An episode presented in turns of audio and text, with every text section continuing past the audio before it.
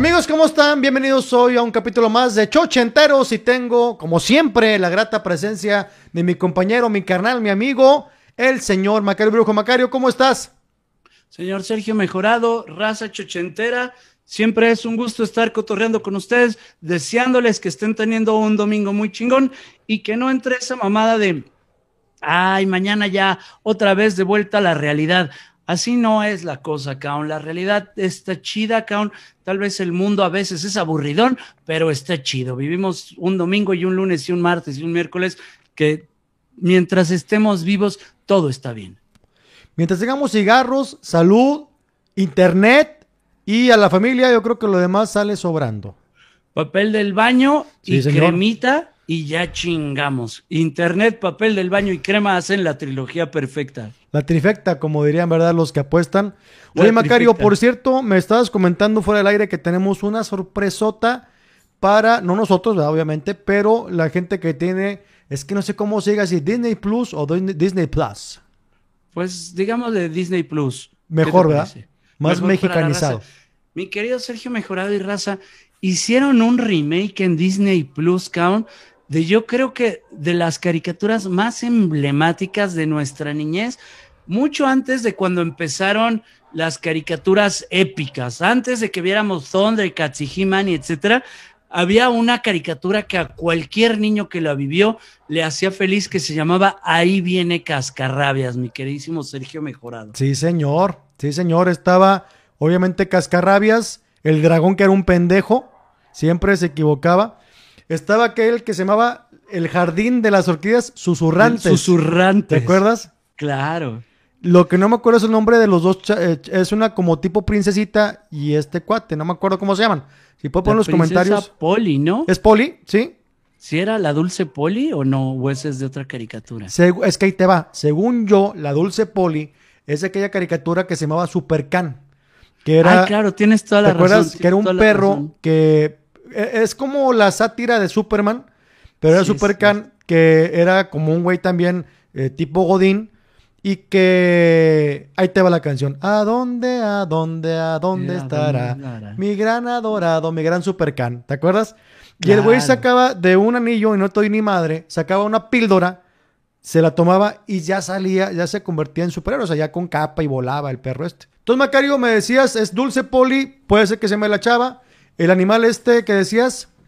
El animal este se llamaba Plip o Blip o algo así que era como un perro amarillo con una nariz que hace cuenta venía corriendo para acá y de repente necesitaba correr para el otro lado y como que implosionaba como un acordeón hecho al revés, metía la nariz al propio cuerpo y la sacaba al otro lado y ahora iba corriendo pues, en reversa, ¿no? Pero era como un animal mágico y fantástico, pero tienes razón con el nombre de la princesa y tampoco me puedo acordar el nombre del héroe, que iban juntos en un globo. En si un quieres, como, dice, como dice Franco, rema tantito y aquí vamos a ver los nombres de, para no estarla cagando, ¿va? Los nombres. Sí, porque yo entiendo que igual y la banda se va a poner ansiosa a decir, puta madre, ¿cómo se acordaron?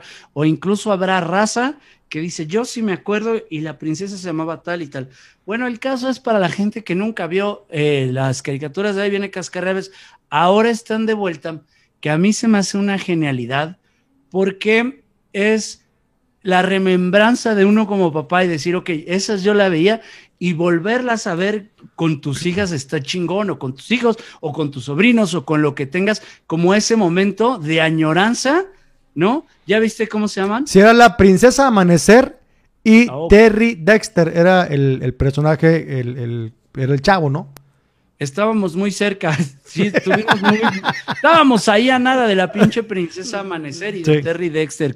Y eran aventuras, iban como dando el rol ahí por el mundo. No me acuerdo bien la trama, recuerdo que iban en un globo y me acuerdo mucho lo de las orquídeas susurrantes, el jardín de las orquídeas susurrantes, ¿no? Y que el cascarrabias era el enemigo, volaba en un dragón y los iba persiguiendo. ¿Te acuerdas de eso? Me encantaba cuando que detente dragón y el güey se detenía y cascarrabias por toda la columna del, dragón tit, tit, tit, y se daban putazos, ¿no? Sí, que se iba como deshuevando ahí como con las crestitas estas del, del dragón, se iba madreando ahí. Otra caricatura que yo me acuerdo, Macario, de, de aquella época, que pues es que Ya ves que los Hanna Barbera son así como capitalistas a morir, entonces es no jala y lo quito. Y había una que era Pierno Doyuna, ahí se llamaba el personaje, que era como, era como un piloto de la Segunda Guerra Mundial y tenía un perro que en español le, pusieron patán, y se reía como otro perro que era pulgoso. Sí. Esa ahorita o sea que no. Es, este, pero era, era, era, eh, si Pierno de Uyuna se llamaba en español, te era, era un piloto junto con el perro patán. Entonces, el perro patán era, como que el que se burlaba de cada cagada que, hacía Pierno de Uyuna. Oye, chico, y luego sacaron una que eran carreras. ¿Sí? que era como una combinación. En, en algún coche iban Yossi y las gatimelódicas, en el otro iba Pierno Doyuna con Patán y había un coche que era como de monstruitos, como de, de la familia Monster versión Hanna Barbera, que estaba una, este, ¿cómo se llamaba la de los locos Adams? Como una morticia, ¿no? Y con un chaparrito y con unos monstruitos. Iban varios así en los coches. No me acuerdo si la raza del mandibulín iba en un coche, pero sí me acuerdo que el Fabulman iba en otro dentro de las carreras y ya venía Fabulman con dinamita. ¿Te acuerdas de Fabulman y dinamita? ¿Cómo no? Claro. Ay, mi fabulito, que no sé qué sí me acuerdo, pinche superhéroe cabrón. Es que, ¿sabes qué? Yo los confundía con. Había la caricatura de Birdman, que este, lo hizo en la, película, pero en, en ese de Birdman había otra como en la caricatura creo que eran dos segmentos, era Birman y el otro eran los guerreros galácticos, creo, que era eh, Vaporel, se convertía en vapor obviamente. Meteoro. meteoro que se convertía en gigante. Sí. Y la chava, no me acuerdo cómo se llama. Galacta, ¿no? Se llamaba algo vamos, así. Vamos a investigarlo. Ajá. Y no sé si eran los guerreros galácticos, pero sigue remando, por favor, mi querido Me parece que sí eran los guerreros galácticos y tenían aventuras. Y era la chingonería, esa caricatura era. Pues que, para mi gusto, en aquel tiempo, esos eran los mejores superhéroes. Birdman traía su rollo totote, pero esa que dices tú, la de esos tres count, eran una chingonería, porque ya te sacaban como aventuras muy. ¿Cómo lo pondré? Como de mucha acción, ¿no? Eran como unos superhéroes que te movían ahí la Y futuristas aparte, ¿no? Futuristas. Porque aparte ellos se podían teletransportar, güey. Exactamente. ¿Sí ya viste cómo se llamaba la chica? No, no me parece, me parece otra madre. Necesito investigarlo bien y después lo pondremos en Twitter cómo se llamaba la chava. O si hay gente chochentera que nos ponga en los comentarios. De los galácticos va por el meteoro y la chava que mejor era galáctica, como dices tú. Algo así, yo me acuerdo, cabrón. Y sí tenían un rollo súper futurista. Y a mí me encantaba el Vaporel, cabrón, como su poder de vuelo y de disparo. Y, ¿sabes? También a quien me recordaba mucho, después cuando sale la caricatura de la Liga de la Justicia, había un negrito que la parte de atrás, las piernas, cuando volaba se le hacían como un trueno, como unos rayos, y disparaba rayos de las manos. ¿Te acuerdas tú de ese güey? Más o menos, cabrón, más o menos porque hubo varios de la Liga de la Justicia que ya después no los pelaron, cabrón. Había un samurái que las piernas se le hacían un tornado. Había un indio que se hacía gigante, cabrón. Sí, estás hablando, hablando de los superamigos. De los superamigos, sí, claro. Que luego sí se, iban desde el Salón de la Justicia con la voz de, del maestro Colmeneros.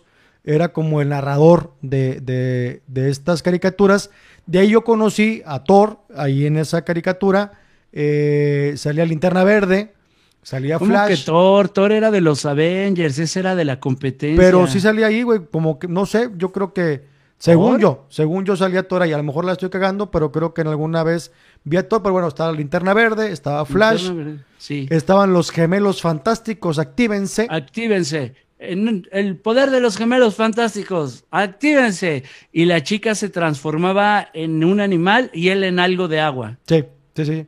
Y, había un changuito que, estaba todo dientón, que ahí andaba cagando el palo nada más. ¿Qué otras? Es que estoy tratando de buscar otras caricaturas. Pues estaba, ya dijiste Mandibulín, estaba Manotas. Bueno, Mandibulín, su, su rolling gag era Nadie me respeta, ¿te acuerdas? Nadie me respeta, sí. Y estaba Manotas, que era un pulpo que estaban como en un acuario con el alférez y el alférez era como el cagaparlos. Alférez, sí, y eran las aventuras que vivían ahí.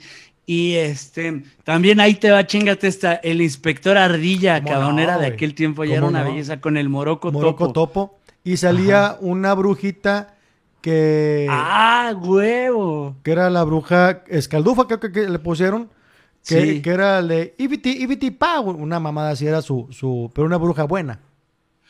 Que sabes que me voy a ver muy puto, pero eran bien inocentes y eran caricaturas bien nobles, la neta, cabrón eran muy bonitas, tenían como su, su rollo de aventuras y de travesura, pero honestamente las de Hanna Barbera estaban los perritos del Canito y Canuto, estaba un como tigre rosa, que no me acuerdo cómo se llamaba. Ay, cabrón. Ahí me la pusiste complicada. Pero estaba, ahorita que dijiste de perros, Canuto y Canito, estaba también Huckleberry Hound.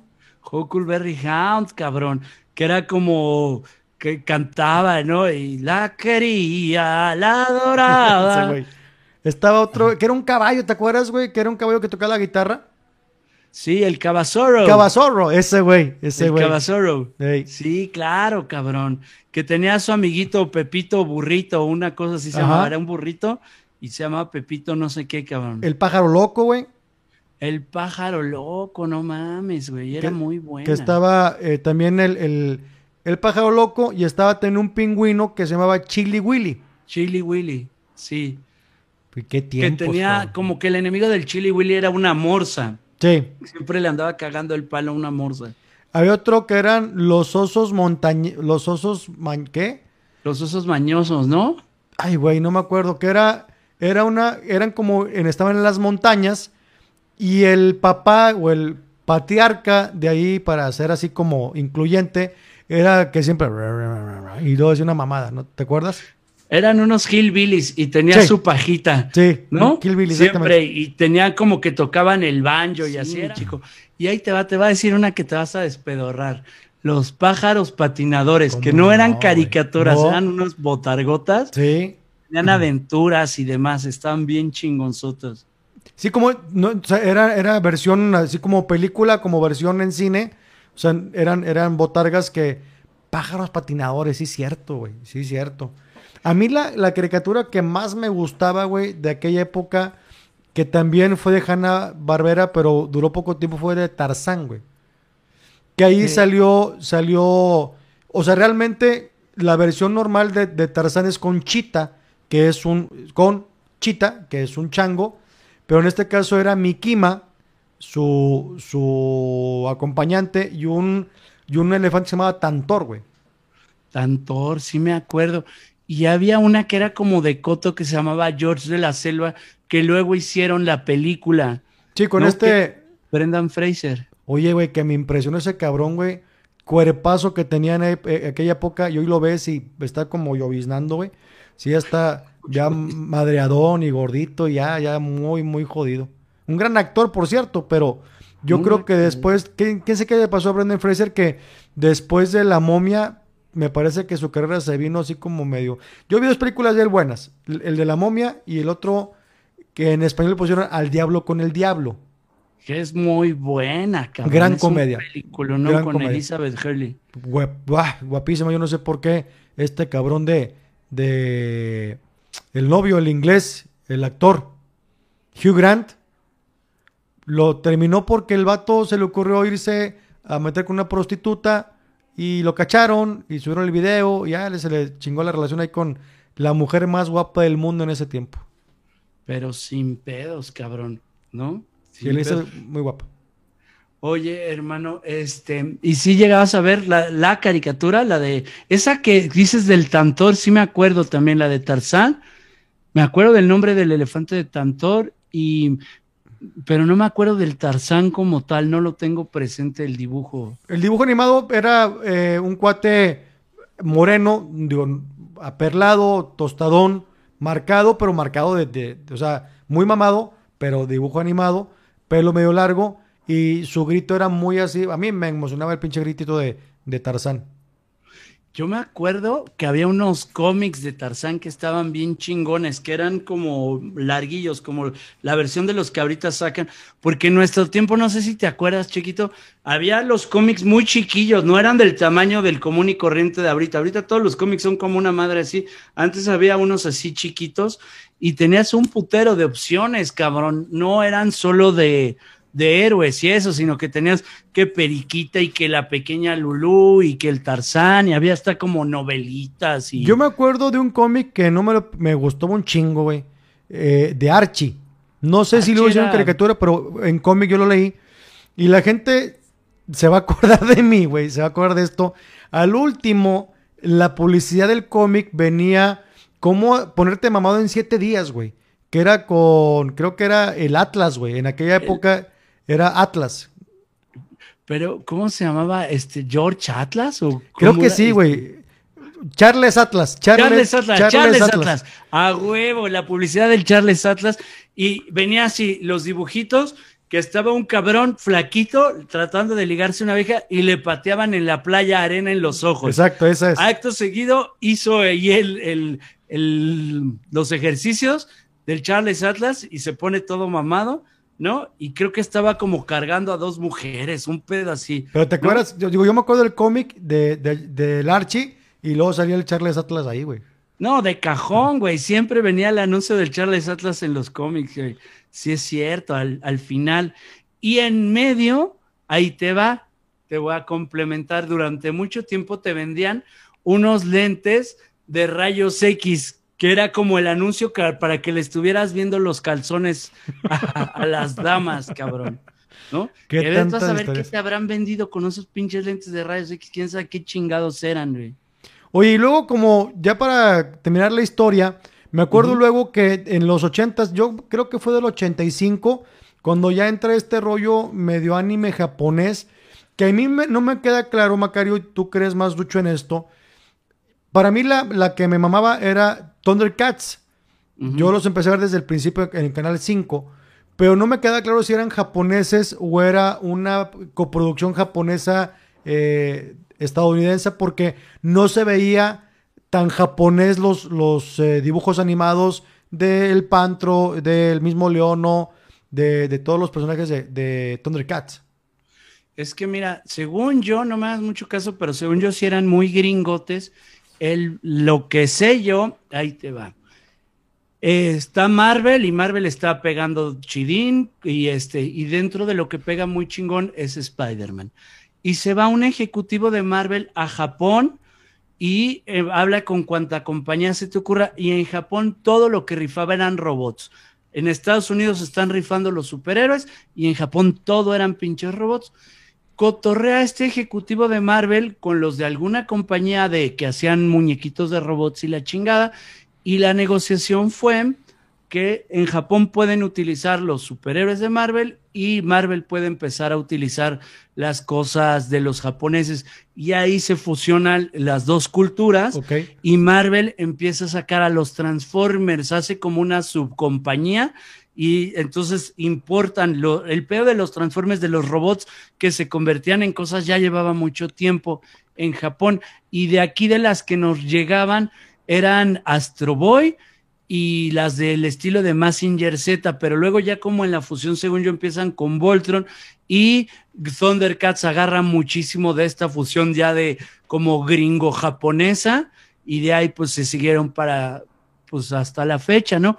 Lo que más, más, más pegó de esa fusión fueron los Transformers de este lado del mundo y el Spider-Man japonés es algo bien diferente, está bien loca, era una serie, cabrón, pero allá Spider-Man tenía una nave que se transformaba en robots y, y, no se llama Peter Parker el chavo y peleaba con monstruos gigantes y allá. Es una alucine ver el puto Spider-Man japonés, pero ahí fue donde se fusionaron las dos culturas. ¿Te parece que para el siguiente capítulo de Chochanteros hablemos de caricaturas, pero ahora cómo el doblaje mexicano influyó en, uh. en las caricaturas de, no, no son ochentas, pero que vimos en los ochentas con el doblaje excelente de muchos, muchos eh, actores eh, de doblaje de aquella época. De acuerdo, señor mejorado. Por favor, ¿me das tus, tus, redes sociales si eres tan amable? Muchas gracias. Me pueden encontrar en Instagram, en Twitter, en Facebook, en YouTube como arroba Macario Brujo. Excelente. Y por favor, compártenos que ya casi, ya casi estamos por iniciar, estamos, ustedes, iniciar el programa de En Busca del el Comediante de la Mesa. ¿Estoy bien o cómo se llama el proyecto?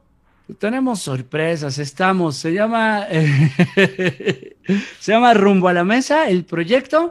Tenemos muchas sorpresas, se va a poner muy bonito. Em, es en el canal de Permítame Ser Franco y pues ustedes van a ver comediantes, próximos comediantes compitiendo por un lugar en la mesa reñoña al lado de gentes grandiosas como es el señor Sergio Mejorado. Y Macario Brujo también. Señores, muchas gracias. Nos vemos en el siguiente capítulo de Chochenteros. Y ya saben que en los ochentas son la mejor pinche puta y asquerosa década que ha visto este planeta hediondo. Cuídense hasta el siguiente domingo. Bye. Bye, bye.